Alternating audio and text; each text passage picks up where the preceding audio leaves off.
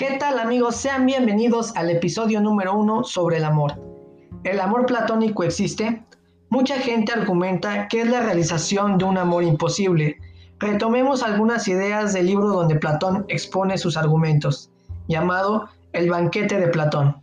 En el banquete vemos muchos discursos sobre el amor, pero Platón deja para el final algo interesante, que es responder a dos preguntas.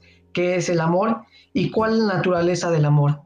El amor es el más anciano de los dioses. Prueba de esto, no tiene padre ni madre. Además, es el más capaz de hacer al hombre más dichoso durante su vida y después de su muerte.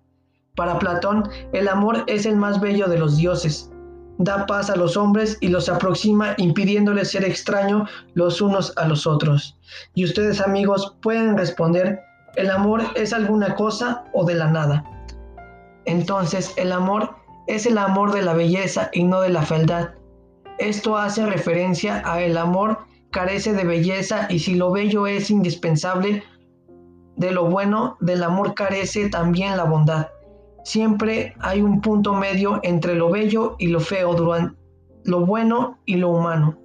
Entonces, el amor es querer poseer siempre lo bueno, ya sea en poseer la belleza del cuerpo o del alma y díganme en sus comentarios para ustedes qué es el amor.